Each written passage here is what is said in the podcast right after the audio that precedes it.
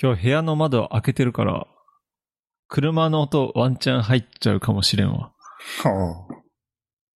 なんで車、車じゃねえ。窓開けてんの？いや、暑いからや。暑い？暑いか暑いよ。俺多分ね、南側にいるからね、めっちゃ暑い。つうか、この部屋、家自体があったかい。うーん。うん、日差しがね。なるほどね。いや、そんな感じですが。副反応どうでした？いや、副反応ね、俺ね、なんつうんだろうな。舐め、舐めてたっていうか、うん。こう、副反応は、みどうせ、あの、思い込みだろって思ってる派だったんですよ。うん。いや、だから、別に、どうせ来ないだろうなって、一回目も来なかったし、って思ってたんだけど、あの、ちゃんと来ましたね。私もちゃんと来ました。そんで、ちゃんと俺も、まあ、そう言っておきながら、ちゃんとあの、解熱剤買っておいたんですよ。ああ、なるほど。うん。だから、俺、解熱剤買ってなかったらちょっときつかったかも。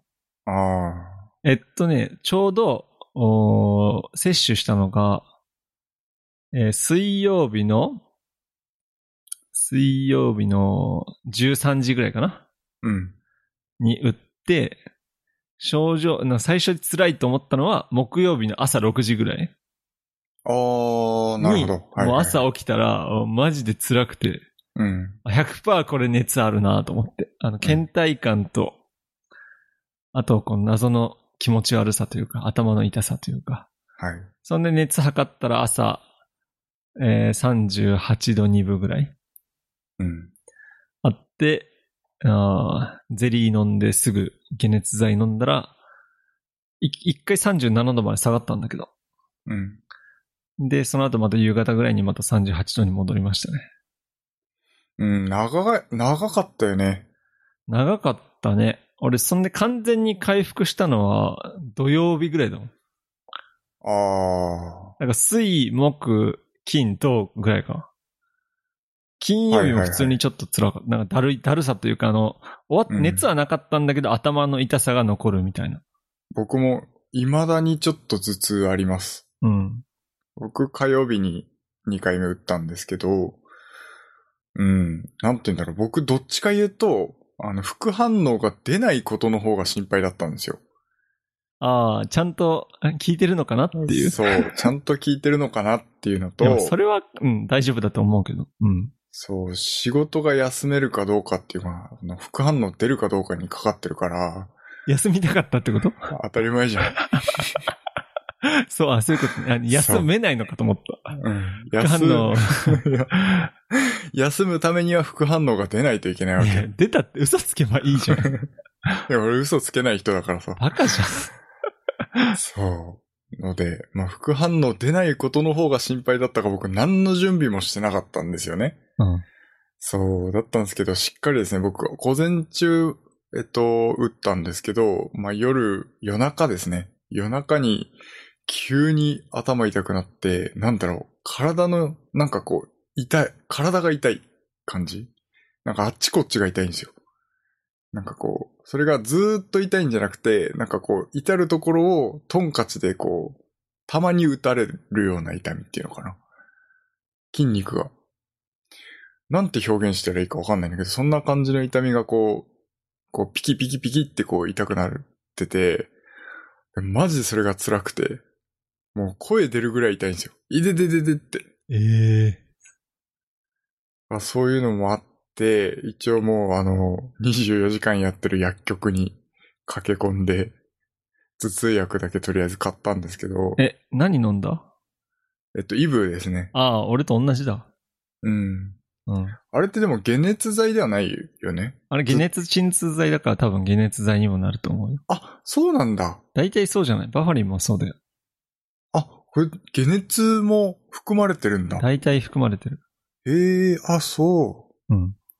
知らんかった。なんかその、薬局の店員さんに聞いて副反応出たんですけど、何、何、何がいいですかって聞いたら、まあ、イブかなみたいな話をそう、なんされたから。かね、俺が行ったドラッグストアも、副反応にはこれとこれがいいですって書いてあったもん。ああ、すごいなと思ったけど。副反応コーナーがある。そうそうそうそう。アイス枕とか売り切れだから。へえ。そうなんだ。バファリンはもう今、品薄だっていうよあ、ね。バファリンはあったな。うん、そうなんだ。あ、そうなんだ。そう、俺もともとバファリンあったんだけど、家に。うん。一応前日確認したら、あの、賞味期限切れみたいな。はいはいはいはい、はい。使用期限が切れてて、じゃあ買うか、つって買いに行ったな。うーん。そのイブプロフェンとかいうやつがいいっていう話あ、そうそうそうそう、んそう言ってた。いや、マジで24時間やってる薬局のありがたさね。ほんとそれ、俺うちからそこ、そういう店、なんだろうな。車でも2、3分のとこにあるからさ。ああ、いや、ありがたいよね、そういうの。マジでありがたい。はい。ということで。あとね、俺ね、打った場所？左腕なんだけど赤く腫れてさ、えー、そっち向いて寝れない。あまあ、モデルナアーそうム。要するにモデルナアームってやつなのかな。うん。なんか1回目なんなかったんだけど、その接種した場所より下に10センチぐらいにかけて、こう丸く赤く腫れるみたいな。あ、そうなんだ。そその、接種した場所じゃないんだ。そう、接種した場所じゃないんだよ。俺も最初、接種した場所なのかなと思ったら、接種した場所上に赤く点になってて、うん。その下にこう、楕円形にこう赤く腫れていて、はいはい。まあ、いわゆる、なんか日本でいうモデルナアームってやつですね。うん。女性に多いって言うけどね。そうそうそう。なぜか僕も、ななりましたよ。なるほど。はい。いや、だけどもう、もう元気なんで僕は。はい。僕もほぼほぼ元には戻りましたけど、やっぱなんかこれってなんだろう、か、肩こりから来る頭痛なのかなだけどなんかしばらくなんか首の後ろとか頭は痛かった。そう。今日は大丈夫だけど。未だに痛いんだよな地味にね。はい。いや、だけど俺ね、本当にコロナの後遺症を考えたら、ワクチンの副反応なんて全然へでもないと思うよ。確かに。そうですよね。髪の毛抜けたりさ、味覚なくなったりしたら嫌じゃん。うん。はい。あと、寝つきがめっちゃ悪かったね。いやー、それはわかるわかる。あのね、起きてても辛いんだよ。うん。起きてても俺もね、おずっと寝てたから起きようと思って、うん起きてなんか YouTube 見たりゲームやったりしてたんだけど、うん起きてても辛いなと思って横になったんだけど、横になっても変わんねえなって思って、寝れねえしって感じ。だいたい2時間おきぐらいに目が覚めてたかな、俺は。うん、そうだね。うん。だから俺もなんか、すごい変な生活習慣になったもん。うん、本当にそ昼間寝て、夜起きて、一瞬寝てまた起きてみたいな。う。うん。翌々日は僕出勤したんですけど、翌々日？よく出勤したね。うん、正直死ぬほど眠かったっす。一日。休めばよかったじそう、でもあの、ちょっと熱は下がったし、まあ頭痛いのはちょっとあったっすけど、まあなんか何？他の人がさ、あの二日目みんな出勤してんのに、お前だけ休ん、二日休んでんのちょっとあれじゃんっていう話になりそうだったから。まあね。いや、だけどそんなこと言わないだろ。まあ言わないだろうけどね。うん。言わない気だろうけど。すぎや。そう。まあ状況全然わかんないから他の人がどういう感じか。確かにね。なんかうちの後輩はね、熱も出なかったってやつってよ。へえ。もう熱も出なくて、普通に二日目、キョロッとした顔で出勤してた。へえ、すごいな。うん。あと40度熱出たっていう人もいたな。ああ、いるよね。うん。俺1回目マジで何にもなかったからさ。うん。もうこれでね、2週間経てば、抗体つうか免疫できるのかな。うん。ね。そうですねそしたらちょっとなんか、どっか行きたいな。うん。しばらくね、あのー旅行も行ってないし。そうね。俺まずは近場でなんか千葉あたり行きたいんだよな。ああ、いいっすね。福島でもいいけど。千葉のどこら辺行きたい？千葉はね、あの、なんつうの、房総の先っちょか、あつうかあの、まずアクアラインを俺走ったことないから、アクアラインを走ってみたい。あ、ああ、いいっすね。そうあ。の、海ホタルあるとこだっけ？そうそうそうそうそう。あーいいっすね。うん。まあ別に車に乗ってるぐらいだったら今でもできるけどさ。うん。ってな、ところでございますかね。はい。なんか日本もすごい減ってきたよね。やけに、一気に。一気に減ってきた、マジで。なんかこれ本当っていう風に思っちゃうんだけど。そう。なんか、なんだろう、もう、もうどうせコロナだからっつって、うんなんか PCR 検査受けない人とかが出てきたりすんのかな？だってもう東京でさえ二桁じゃん。そう、本当に。え？この間まで何千人何万人って言ってたのに、うん。どうしちゃったのっていう。えこんな減るもんなのかな？なんか減り方が、なんか、極端すぎるよね。極端に減りすぎて、おーって思ってるんだけど、うん。まあ、まあいいことだなんですけどね。うん。まあこれがね、冬にかけて、あの、乾燥してまた風が流行るシーズンになってきて、うん。そうですね。だか元らあの、に戻らないことを願いますね。緊急事態宣言も明けたんで、なんか人の活動も少し活発化したら、またね、うん。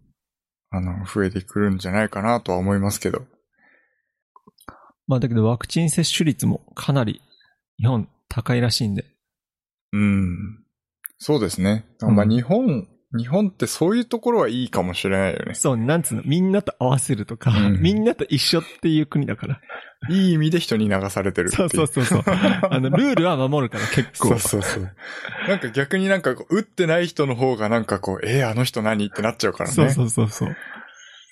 なんかさ、確かに日本はね、みんな打ってるから、うちなって言ったら打つから。うん。そうなんですよね。そう。だからあの、船から飛び降りろっていう時にみんな飛び降りるから飛び降りろって言ったら飛び降りるのが日本人だから。うん。まあ、よく、良い意味での日本の、いや、そう思いますよ、本当日に。そう思う本人らしさが出てる感じがしますね。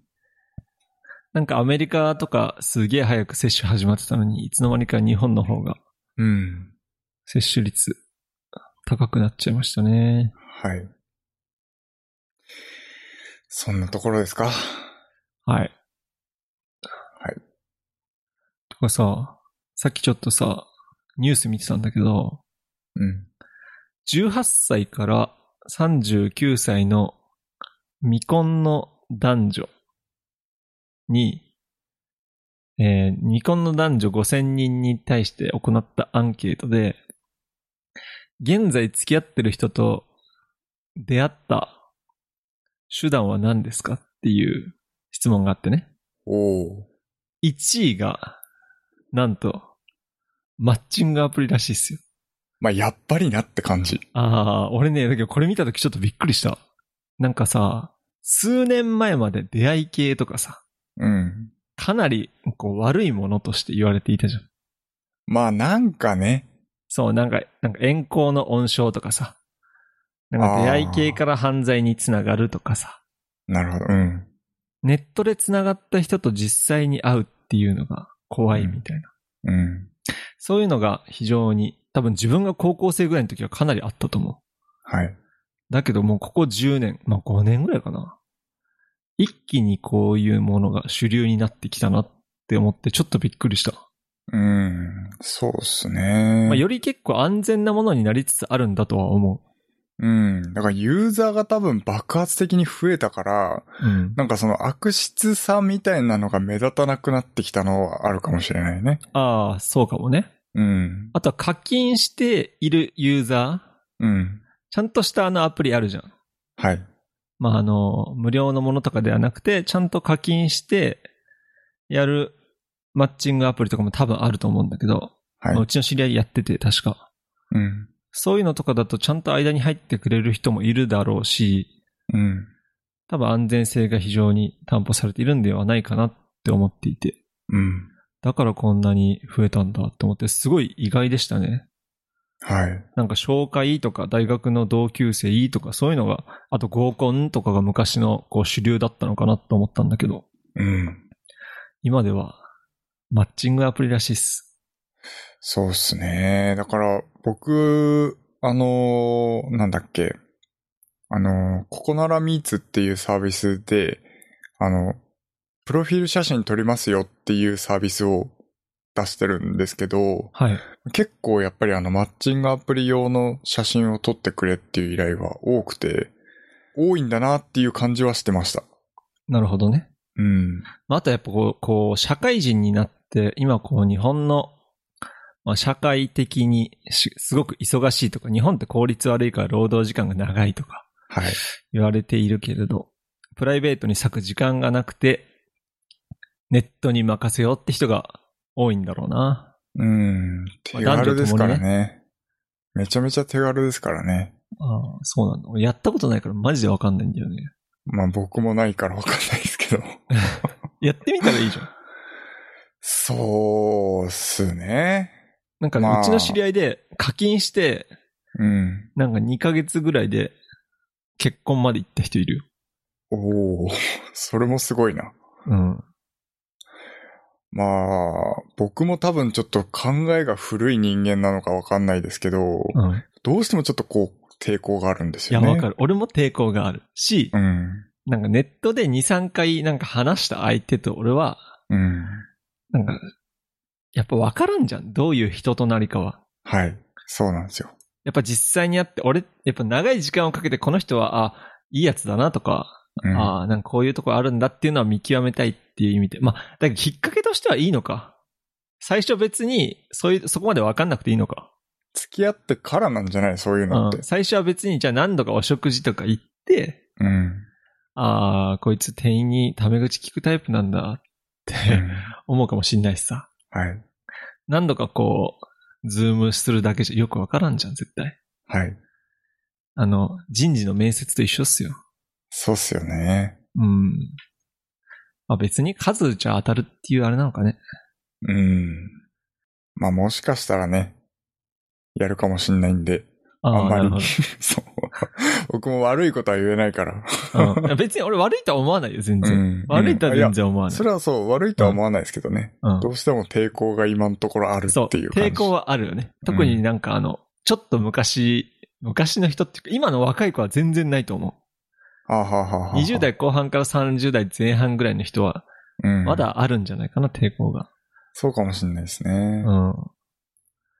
いやー、はい。なんでちょっと、うん。驚いたっていうニュースですね。ちなみに、はい。2位が、えーっと、まあ、1位がマッチングアプリじゃん。うん。で2位が学校、ああ、まあ。習い事。うん。あ、2, 2位がそう学校習い事とか、あの、職場。ああ、なるほで、ど、ね。3位が紹介。うん。正直、紹介って、すごい難しいと思うんだよね。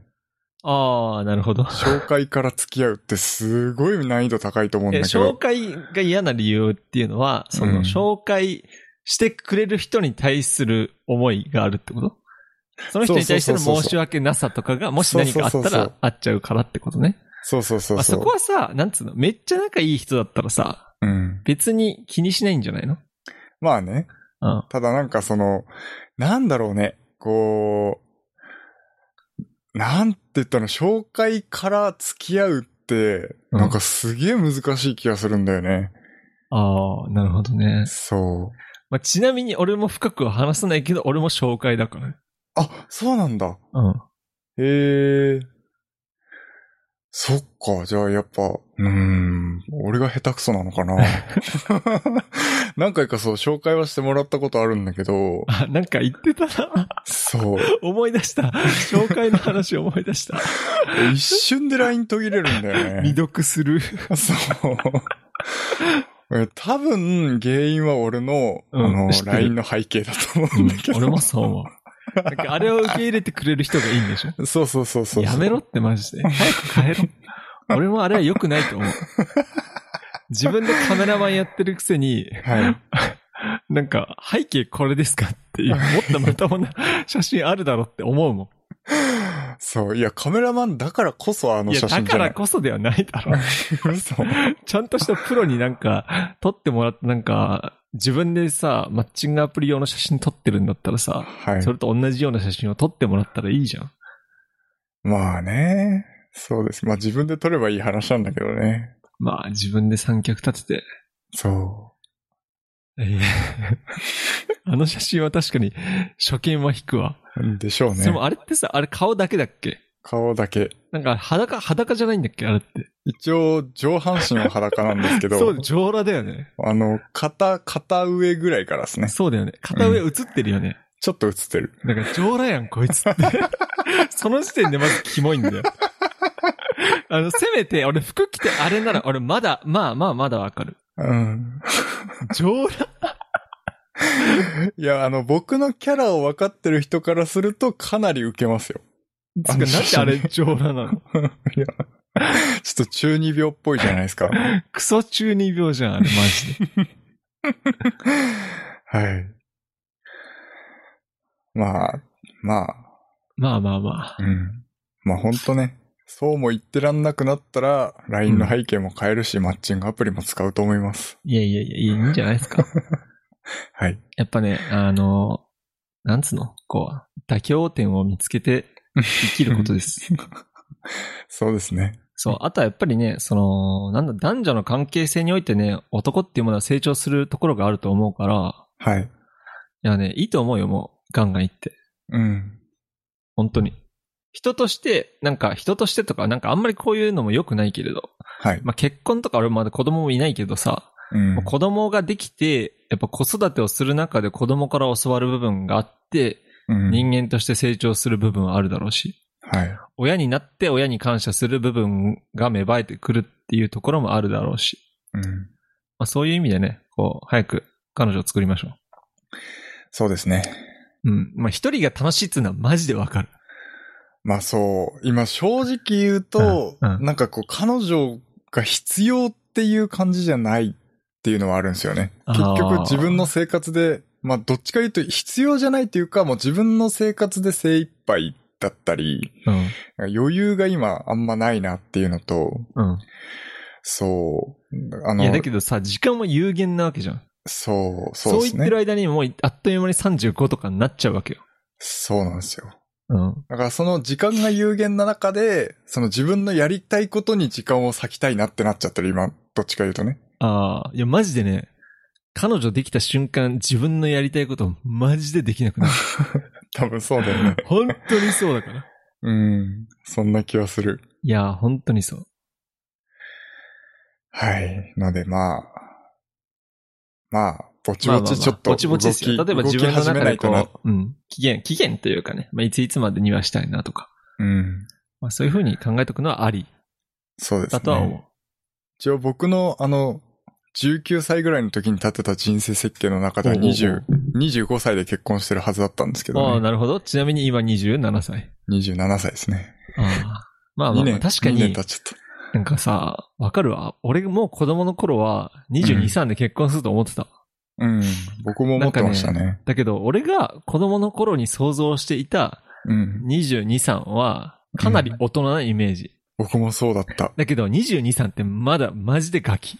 本当だよね。27でもまだガキだと思う。社会の中で見れば、すそうごく子供な気がする。27とか、すげえ大人なイメージあるじゃん。あったあった。今の中高生、うん。特に聞いてる人たち。はい。だけど本当に、実際自分が27とかになると、いや、まだまだだなって思うん。そうですね。はい。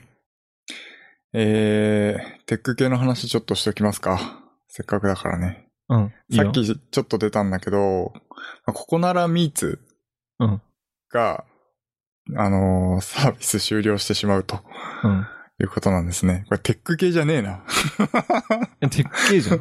テック系かな。うん。えーっと、一応12月末をもって、えーサービスが終了するということで、うんまあこれまでね、あの、ここならミーツさんにはかなりお世話になっていて、まあ何回もあの撮影の機会をいただいてたんですけれども、うん。まあ、あの、まあ新型コロナウイルスの感染症拡大などなどが、まあ引き金となって、まあこの度サービスを終了することになったということなんですけれども、まあ残念ですね。すごく。いつから終わっ、いつまで？10うん12月末までああ。です。そうね。なぜ終わってしまうんだろうね。うん、まあだから、一応ですね、あの、サービス終了後、再考していただけないでしょうかっていう、まあ、あの、要望というかですね、うん。一応、コクナラミーツには送ったんですけれども、まあ、やはりですね、その、うん、まあ需要がどんどんまあ低下していってるっていうのもあるし、やはりその、まあ精神的なこう、なんていうのかな、こう心配？こううん人と人がこう会うっていうことの、まあそのコロナウイルスの感染症関係とかですね。うんまあそういったもので、まあどんどんさ、あの、オンラインでいろんなことができるようになっていく中、まあやはりその、まあ、本家のココナラはもう全部オンラインなんですよね。うんうんうん。ので、まあその実際に会って契約をするっていうことの需要が、まあ本家ココナラに比べてかなり低くなってるんじゃないかなっていう、まあ僕の考察ですけどね。低いんじゃないかなっていうのと、まあそのいろんなことがオンラインでできるようになったっていう時代だからこそ、もうあの、今後もサービスを継続していくっていうよりも、まあ終わらせてしまった方が、多分、あの、すっきりココナラのサービスに集中して、こう、できるんじゃないかっていうのがあるんじゃないのかなと思いますけどね。なるほどね。使う人はあんまりいないのかな？どうなんでしょうね。体感として僕は、あのーさっきも言いましたけど、やっぱ、会ってでしかできないサービスってあるじゃないですか。その、マッチングアプリ用の写真撮ってくれっていう依頼もそうですけど、まあ、その写真撮影に限らずですね、あの、お掃除とかさ、そう、あの、いろんな直接会わないと提供ができないサービスみたいなものに対する需要っていうのは絶対になくなりはしないと思うんですよね。で、かつ、これからその、まあ、ワクチンを打って、まあ、実際にこう人と人が会うっていうことに対する抵抗もかなり少なくなってきたら、もう、なんか、これからその需要っていうのは回復していくんじゃないのかなっていうのも踏まえて、一応メッセージは、あの、ここならミーツには送ったんですけど、まあ、やはりサービス終了はしてしまうということなので、なんかね、新たなやつをね、探したいですね。そうですね。また別のサービスで、えー、まあ始めたいなとは思いますけれども。なんかこれまでこう評価いろいろいただいたり、そのココナラミーツでまあ出会った人たち、あの、またお願いしたいですっていうふうに言ってくれた方たちとも、なんかこう、離れてしまうのがちょっと寂しい気はしますけどね。いっぱいね、今までそのために実績を作ってきたのに。そう。結構だから、やっぱり実績はね、まあ5、6回ですけど、ある、あるから、なんかちょっとね、寂しい気はしますね。まあ、あの、感謝しかないですけどね。えっと、だけど、ココナラ自体に、その手数料があんまり入らないからとか、そういうわけではないのかな。うーん。まあでもやっぱりその本家ココナラに比べたら、やっぱりトラブルとかも、やっぱ実際に会うとなるとね、相対的に見ると多いような気はするし、確かに。そう、どうなんでしょうね。多分、ココナラとしてコントロールできないところが出てきちゃうわけじゃん。オフラインで会うってなると、そこはそうですねココナラで監視できないところになるから、はい。全部オンラインでやり取りしているのであれば、ココナラである程度コントロールできるうん。ことも多いであろうけど、はい。実際に会ってのところまではさ、はい。ココナラもわからないからね。そうですね。まあ、難しいところですね。うん。だ特にそのココナラミーツからけ基本的にその何こう、個人間でのやりとりに変わってっちゃったりもするんじゃないかなと思うんですよね。こう、継続して同じ人とやりとりをするんだったら手数料取られない方がいいよねってなって、うん。こう、ココナラミーツから離れて、はいはいはいはい。個人間で個人でね。はい、じゃあ、会った時やりとりを。LINE 教えてください。その時、そうそうそう。教えて、あとは全部やるんで、みたいな。ここなら通さないでやりましょうよ、みたいなね。っていうのもあるんじゃないかなっていうのもちょっとあるし。それ絶対あるなうんあ、実際に会ったらそうなっちゃうよねってなっちゃうから。まあ、そういうのも含めてですね。え、ちなみに、ここならのあのメッセンジャーみたいなので、はい。あの、電話番号とか LINE 教えますってやってるところが、はい。投稿されたらバンされたりしちゃうわけ？多分禁止事項には書いてあるので、番はされると思います。ああ、やっぱバンされんだ。はい。それは本本家ここならも同じですね。ええまあ、番になるのか注意になるのか、うん。あの、やめてくださいっていうのになるのか、うん。僕本家ここならで、あのソフトテニスの、あの、めアドバイスの、うん。えっと、ページ作ってたんですけど、うんそこにあの、自分のソフトテニス .com っていうサイトの URL を貼ってたんですよ。で、そしたらその、ほあの、ソフトテニス .com のサイトの中にお問い合わせ欄っていうのがあるんですよね。うん。でそっからこうメッセージを送れてしまうっていうことで、あの URL 載せるのは禁止でですから、あの、修正してくださいっていう依頼は来ました。ここならすげえから。な。全ユーザーちゃんと確認してんだな。そうですね。ちゃんと確認して、その、リンク先までちゃんと見てるみたいですね。いやー、すごいな。はい。まあ、そりゃそうだよな。ここならの売り上げにつながるところだからな。そうですね。まあ、一応名目上はトラブルの防止のためとは言ってますけど。いやまあ、そりゃそうだと思うけど。うん。はい。まあ、そんな感じですね。はい。はい。なんかある？テック系。あとは、まあさっきのそのココナラの話で言うと、えーっと、本家ココナラの方ですね。で、あの、物撮りの依頼が来まして、で、あの、まあ、古いパソコン、まあなんかこう、なんていうのかな。ちょっと価値の、まあある古いパソコンを写真撮ってくれっていう依頼が来たんですよ。まあ、ゲーム機に近いかな。ゲーム機の、あの、写真撮影なんですけど、一応それで、まあ、写真を撮って、やはりまあ、古いものなので、小さい、こう、ゴミとか、こう、汚れ、経年劣化みたいなところが、まあ、たくさんあったんですけど、まあ、それをやっぱりその、もう掃除しても取りきれない部分なので、えっと、画像処理で汚れとかを消すんですよね。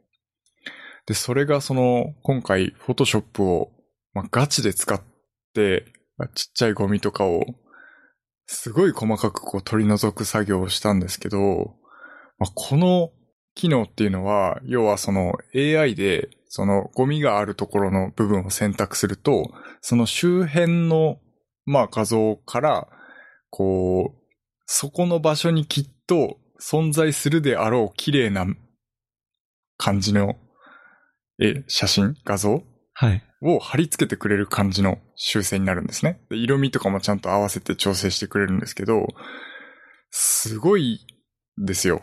本当に違和感なく消えるんですよ、ゴミが。あ、もうすごいなと思って。この AI の、なんていうのかな、こう、進歩によってできた技術だと思うんですけど、すごいなと思って。ええそれでじゃあ肌のシミとかも消せんの？肌のシミとかも一瞬で消せますね。ええそう、フォ僕トショーってさ、俺いじったことないんだけど、UI 的に結構難しいの？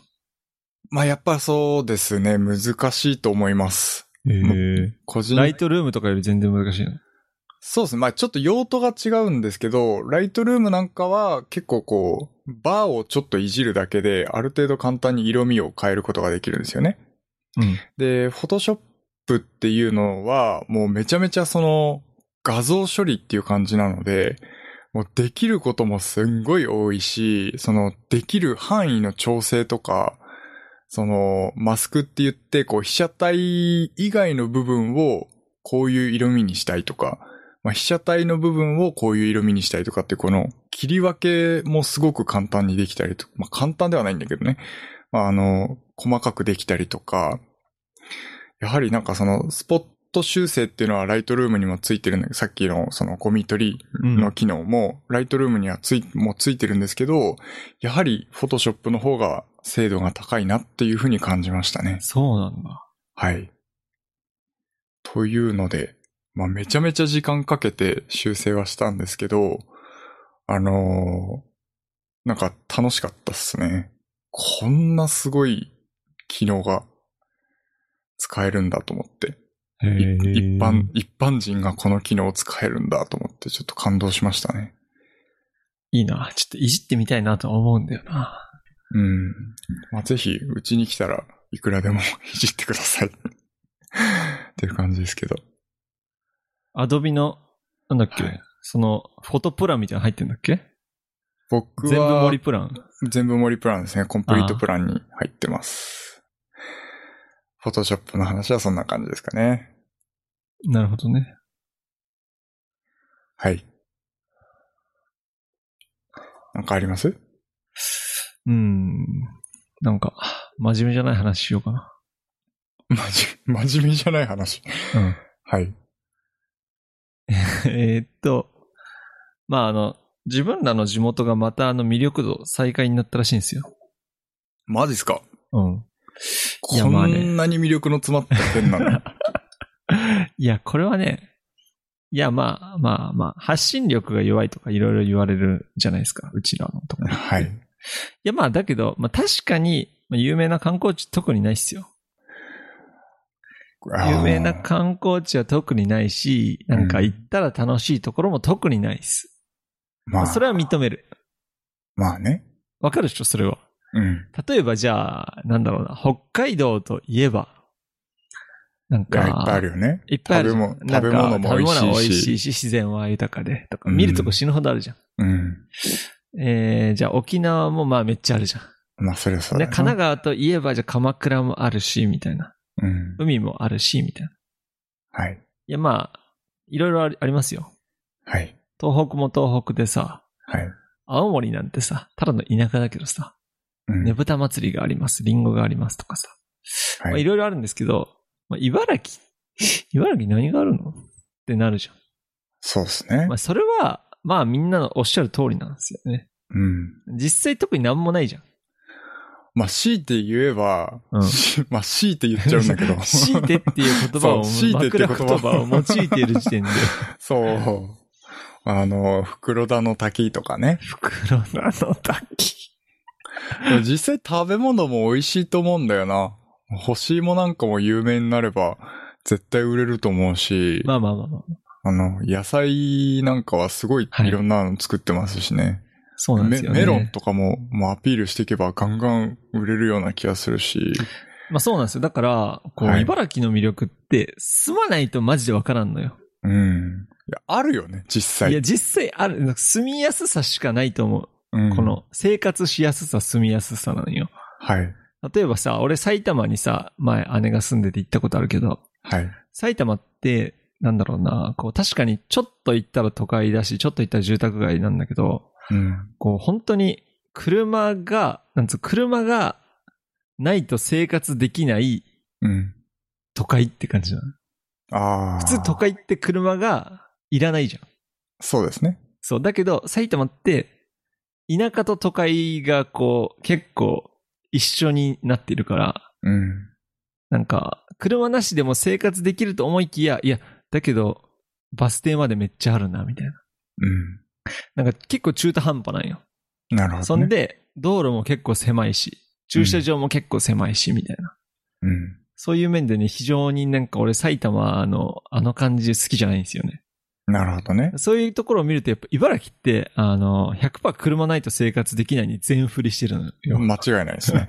そう。だから、こう、道も結構広いし、はい。あの、駐車場も基本無料だし。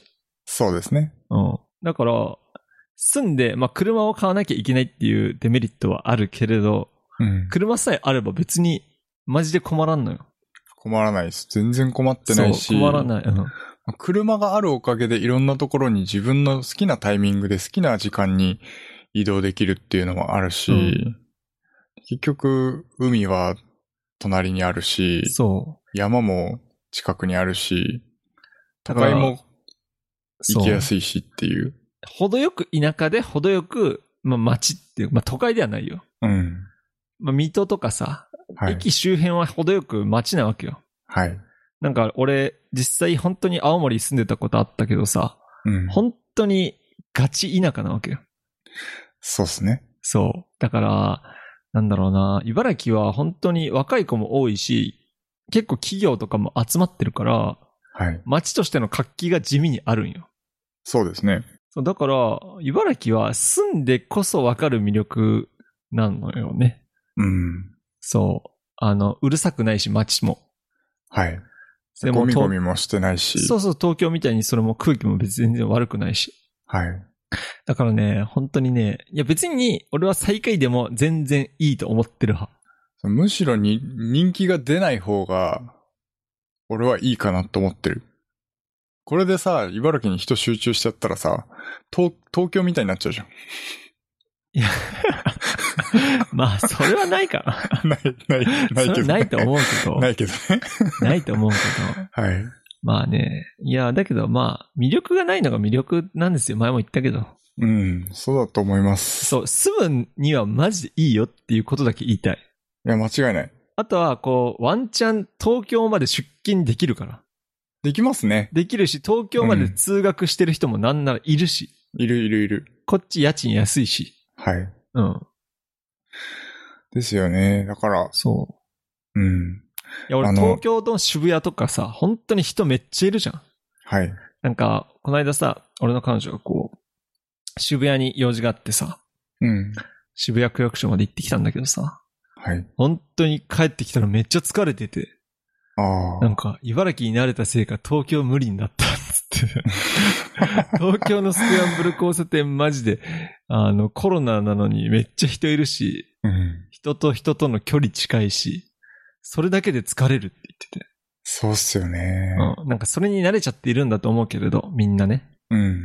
いざこういう、ちょっと田舎に行くと、はい。本当にいいと思いますよ。いいと思います。うん。なんだろうな、はい本当に東北の北の方とか、はい。なんか四国とか、本当にガチ田舎まで行っちゃうと東京まで遠いし、うん。ちょっと都会の大阪までとかもちょっと遠いとかさ、はい。そういうことを考えると茨城ってマジアクセスいいし、そうですね。そう。なんならこう、羽田成田空港までもすぐ行けちゃうし、はい。結構ありな、ありなところなんですよね、住むには。うん。って思ってます。はい。なのでまあ、最下位になったけれども、僕には魅力がたくさんあるところだと思ってますね。はい。だからこの魅力度って要はその観光資源に基づく魅力度なんじゃないかなって僕は思ってるんですよ、そうそう。そう。完全にそそう。だからまあ地域的にその住みやすさとか、その、なんていうのかな、こう、す地元としての魅力度みたいな、う。うん。そういうなんかこう観点での調査っていうか、こう指標じゃないんじゃないかなと思ってて、うん。うん、だからまあ、最下位なのも別に、まあ納得っちゃ納得だし、そう、れによ最下位なのは全然納得。確かに観光地ないし。うん。でもそれによってなんかこう自分たちの県が魅力度ランキングが最下位だからといって、なんかこう、ダメだとは思ってないっていう。そう、本当にそう。むしろ最高の場所なんじゃないかって思ってる。そう、だから、県知事とか無理に、こう、魅力度上げますとか言ってるけど、うん。全然今のままでいいんじゃないってそうなんですよね。思いますよ。はい。うん。だから、まあその魅力度の指標が何なのかとか何をこう基準に決めてるのかっていうのはうん。うん。よくわかんないですけど、まあいいんじゃないっていう。そうだね。うんやっ。ぱ他県に一回住むと、茨城の良さが改めて俺わかるわ。うん。そうなんですよね。うん。はい。はい。なんで、ぜひあの、茨城は観光に来るとこじゃないんで、住んでくださいね。そう、そうですね。茨城マジ観光に来るとこじゃないから。重っ。あの、観光に来ても別に、うんだって、ネモフィラ見るぐらいじゃね？そうですよ。コキ、コキアとネモフィラ見るぐらいですよね。そうでしょ、はい。だって海、海だって別にどこにでもあるしさ。うん。そうなんですよね。観光するってむずいよね。うん茨城で。まあ、そこなんだろうな。茨城から乾燥芋を取り寄せて食べてみてほしいのと、まあ、関西も別にそんな美味しいか？普通じゃね？嘘、俺めっちゃ、何こう、食べたら止まんなくない？えなんか俺、小さい頃から食ってるからなのか別に乾燥芋に何も魅力を感じなくなってしまったんだけど。そうなんだ。だけど、高いじゃん、あれって。高い高い。人になってから、子供の頃バクバク食ってたけど、こんな高いのって思って。まあ多分値段は上がってると思いますけどね。あ、そうなのかなうん。でもびっくりしたもん、高すぎて。うん。住ん、住んでみるとわかるですね。この茨城の良さっていうのは。そう、住んでみて、やっぱ子育てとかも絶対しやすいと思う。まあ、静かだし。う。ん。そうっすね。あ基本的にその、もうネットが発達してて、欲しいものはいつでもどこでもネットで注そうそうそう文すれば届くんで。うん。そう。いや、まあ、あと、いとはいえ、なんか欲しいものが揃わないわけでもないしね。基そうなんだよ。本的に生活する上で必要なものは、だいたいすぐ近くで買えるんで。東京行こうって思ってマジで軽く行けちゃうからさ。そうなんですよね。だから東京好きな人とかはさ、全然うん。朝電車乗ったらすぐ、もう1時間ちょいで行けるし。はい。ディズニーランドにもすぐ行けますからね。いや、マジそうなのよ。はい。はい。なんで、あの、ぜひ、住んでみてください。住んでみてください。いや、俺ね、茨城はね、あの、企業がもっと来てほしい。あー、土地いっぱいあるからさ。確かにね。俺企業が来れば雇用も増えるし、うん。やっぱ企業が来ないと栄えないからさ。確かに。やっぱりこのね、茨城が持ってるのは、とかこの自分が今住んでるこの県央地区が持ってるのは、やっぱり、うんまあ、日立製作所さんの恩恵がかなりでかい。まあ、それはあると思いますすね。んごいなん、すごいそれだけで人口を持ってるし、うん。雇用だったり、まあ多くの税金も納めてくれているんだろうし、はい。うん。やっぱ雇用がないと栄えないんでね。そうですね。ぜひあの、工場、工場じゃなくてもいいけどさ、うん。まあ新たな企業は全然あの、茨城に来るのは全然ありだと思う。そう。いや、おすすめではあるですね。まあ、来てそ来て欲しいかっていうと別に来て欲しくはなくね？う。いやいや、うんだけど、企業が来ることって、んうんすごい長いスパンで、茨城に対してプラスになることだから、ああ、まあそっか、でもそうだよね。だとは思うね。うん。人が増えるのは別に俺あんま嫌ではあるけど、うん。ちょうどいいんだよね、茨城の人の多さって。い今、今ちょうど良いなっていう気がしてる。わかるわかるわかる そう。そうね。ので、まあ、おすすめではあるけど、まあうん別に無理しても来なくてもよくわかんねえいい。よくわかんない い。話になっちゃうけど。うん。いや、めちゃめちゃおすすめではあるですね。いや、ほんとそうだよ。はい。そうね。なんか青森マジ人少なかったもん。まあね、そうだよね。絶対的に人少ないなって思った。うん。まあ、それはそれでね、良さもあると思うし、そういうところで生活してみたいっていう人も、まあ、うん中にはいるだろうし、そうね。うん。まあ、悪いわけではないですけど、あ悪いわけではないですね。はい。まあ、個人的にはめちゃめちゃいい県だなと思ってますって話ですね。俺もなんか、昔は別にあんま好きじゃなかったけど、うん。大人になって、えうんありじゃね？この県って思ってきた。で いろんなところを見て、うん。あ、ありだなっていう話ですね。そうそうそうそはい。はい、ということです。う。はい。うーん、 Apex について思うことの話しようかな。おういいねいいね。あの、普通に僕は Apex たの、めっちゃエ噛んだ。ンジョイぜ、エンジョイぜ。 Apex 楽しんでます、普通に。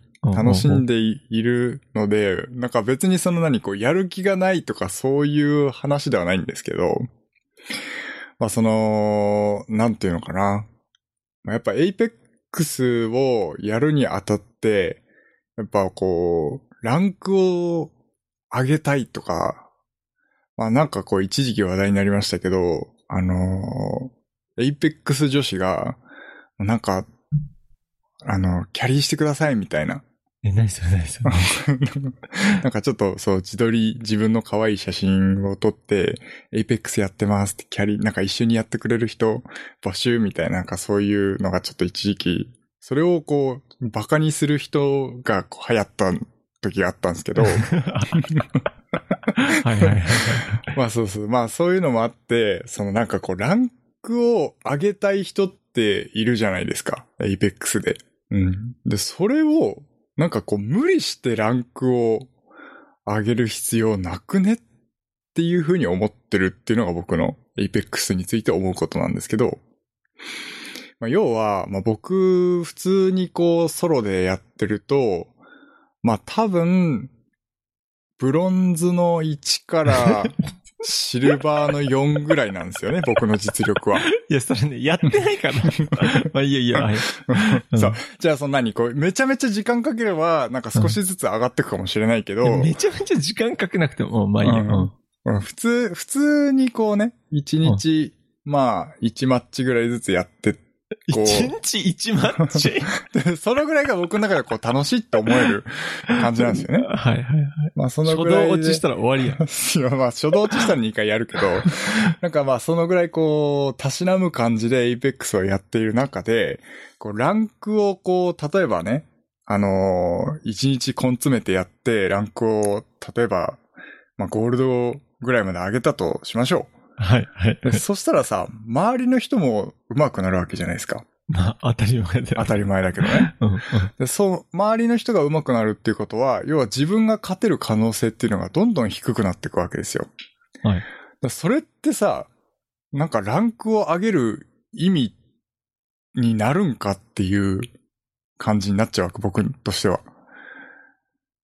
はいだか。ら、まあ、エイペックスを楽しむには、やっぱ同じぐらいの実力の人たちの中で、うんまあ、勝った負けたするのが楽しえ、いだってランわクってけじゃないですか。まさにそれじゃない？ランク自体が、うんあの、同じレベルの人と当たるようにそうそうそうそうそうだから、てますよ。ランクのシステムの意義ってそういうところなんですよね。うん。うん。それを、なんかこう、キャリーしてもらうなり、あ、もし、もちろんそう思うよ。うん。そう、なんかこう、無理して、こう、ま、まあ、チート使う人はまああんまりいないだろうけど、こう、ランク上げるのをめちゃめちゃ無理してやる人いるじゃないですか。こう、めちゃめちゃこう、芋って、最後の1パーティーだけ倒して、チャンピオンになるんだみたいな。うんまあそういう人、まあ別にそれが悪いとは思ってないですよ。悪いとは思ってないですけど、なんかこう無理してランク上げる必要なくねって思ってるんですよね。はい。ちょうどだから僕の実力で言うそのブロンズの1からシルバーの3ぐらいの間ぐらいでこう、相敵とこう戦って勝った負けたしてるぐらいがちょうど楽しいでしょっていう。話ですそしたらまた落ちるじゃん。だから、あの、ゴールドで戦えなかったらまた落ちてそのシルバーに戻るわけじゃん。まあそうですね。うんだからそ、だまあそう、そうだから、その、無理してあげる必要ないよねって話。あまあ、マジでそれはそう思う。だから、キャリーしてもらったり、その、うん。してもらうことは、俺は確かに全然いいことだとは思わない。うん。まあそういう話。うん、そうね。うんまあね、だけどランクの意味っていうものはなんかね、EA が公式で話してたらしいけど、はいプ。レイ時間の長いユーザーに対してこう、対価を与えたいみたいな。ああ、だからその対価になってなくないって思うんですよ。プレイ時間長ければ長いほどなんか、例えば上に行ったとしましょう。だから根詰めてやって上に行ったとしましょう。そしたらさ、対価としては敵が強くなるってどういうことなんて話じゃん。いやいや長くやれば、長くやるほど、あの、敵が弱くなるんだったら対価になるかもしれないけど敵弱くなっても、おかっても面白くないじゃん。そうなの敵俺、か強くなっ、うん。勝った方が楽しいと思うんだけど。いやいや、雑魚狩りして勝っても面白くないじゃん。あ敵強い敵に勝つから楽しいんじなるほどね。ゃん。うん。だから、その勝って、その対価っていうものは、そのプレデターとかマスターっていう、その、なんつうの、起動とかそのバッジだったり、それで、俺はマスターだぞ、俺はプレデターだぞっていう、こう、マウントを取るための対価なわけじゃん。その称号に価値があるっていうことそう、ですかね。称号に価値があるんだと思うよ。なるほどね。うん。俺はそこまでやったぞっていう、このシーズなるほどね。まあ、だから、こう無理してやる必要はないけれど、こう、まあ、ランクってそもそも同じレベルの人とできるわけだから、はい。そこで戦えなかったらどんどん落ちていくわけじゃん。そうですね。うん。だから、まあ、それはまあ、全然いいとして。はい。まあ、もともと今、よく、そのエーペックス界隈で言われてるのは、うん。ランク降格保護はいらないだろって言われてるわけよ。ランク降格保護？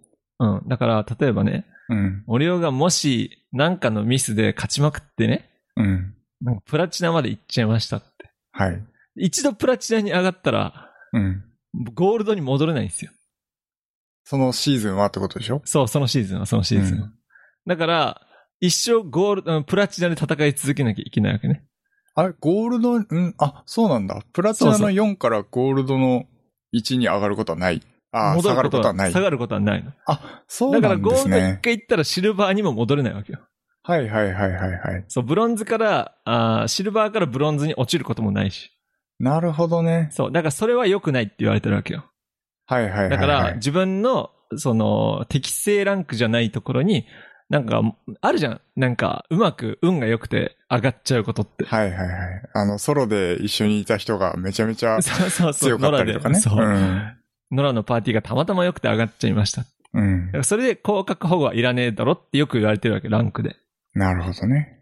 なんかそうしちゃうと、だって自分の適正ランクじゃないところで、このシーズン戦い続けなきゃいけないわけじゃん。確かに。そしたらランクおもんねえってなっちゃうっていうう。ん。まあそういう意味で、まあ確かにランクは無理に盛る必要はないけど、ランクはこう、自分の練習にはかなりなるよね。自分と同じレベル帯の人とやるわけだから。はい。そうなんですよね。だから、うんやっぱりあの、ランク始まったぐらいの時ってさ、ゴールドから降格してきたブロンズの人とかいるじゃん。はい、いますね。そう。だからもう全然勝てないんですよ。そう。だまあ、そうか、そうだな。から、まあ、少し経ってからまた始めようかな。今ちょっとあの、 Apex 休んでますね。なんか今もうかなり経ったからもういないんじゃない？もういないかなブロンズ今。そう、今は僕ブロン、ブロンズの4ですね。ブロンズの4だったらマジで、多分全然、今もう絶対いないと思うよ。いないかな。一週間も経てばだって、はい。だって、そこから上がるしかないからさ。そう、まあそうですね。うん。全然大丈夫だと思います。はい。というので、ねはい。うん。まあ、そんな感じで、なんかこう、うんもうなんかこう、親の仇を取るようにランクを上げていく人いるからさ。そうなんだ。そうなんか、そんなランク上げるのに夢中になることある？っていうぐらいの。いや、だから今期はダイヤ目標にするって、それが一つの目標なわけだからさ。まあね。そう、いや、それが、そう、全然それが悪いとは思ってないですけど。うん。そうそうそうそう。だから、僕は、その、僕自身の実力に合った、そのシルバーの1から、ああ、シルバーのもうめちゃくちゃ、ブロンズの1からシルバーの3、4ぐらいのところで、こう、戦ってるのが楽しいなって思ってるって話ですね。ああ、なるほどね。はい。うん。まあ、だけど、勝っちゃえば上がるわけだから。まあね、まあね。うんだから、その時には多分自分の実力が少し上がってるってことでしょ？そうそう。だから、それが普通、今の、まあ、ランクなわけじゃん。そうそうそうそうそうそう。だからね、まあ、要するに、こう、無無理に上手い人にキャリーしてもらって、そうそうそうそう。キャリーしてくださいっランクをて。上げることに対する意味はマジでないと思う。そう、それは思いますね。ランクの称号だけもらっても別にその人にその実力がないわけじ本当にあの、ペーパードライバーみたいになっちゃうわけでしょ、ゃん。うん、そうそうそうそう。そう。何の意味もない。それは確かに意味ないと思う。それは確かにマジで意味ないとそう。だからまあ、キャリーしてくださいってお願いしたりとかっていうのはもう、まずありえないでしょっていう話を。思う。そう思います。それはそう思います。はい。はい。まあ、考え方的にっていう話ですけど。ちなみに今のマップはマジで難しいんで、頑張ってください。はい。わ、かりました。はい。そんな話です。料理の話しちゃっていいよ。料理の話ね。なんかさ、その、ワクチンの副反応明けでさ、はい。すげえお腹空いてさ、うん。すごい、料理系 YouTuber めっちゃ見てたんだよ。僕見てんのいつもあの、コウケンテツっていう人か、あの、リュウジのバズレシピってやつかね。どっちか見てるんですけど、そんで、まあ、ルーローハンっていうやつと、フライドポテトがマジでうまそうだったんで、あの、フライドポテト昨日作ったんですよ。へこのリュウジさんんって人のバズレシピのやつで、のやつを完全にコピーして。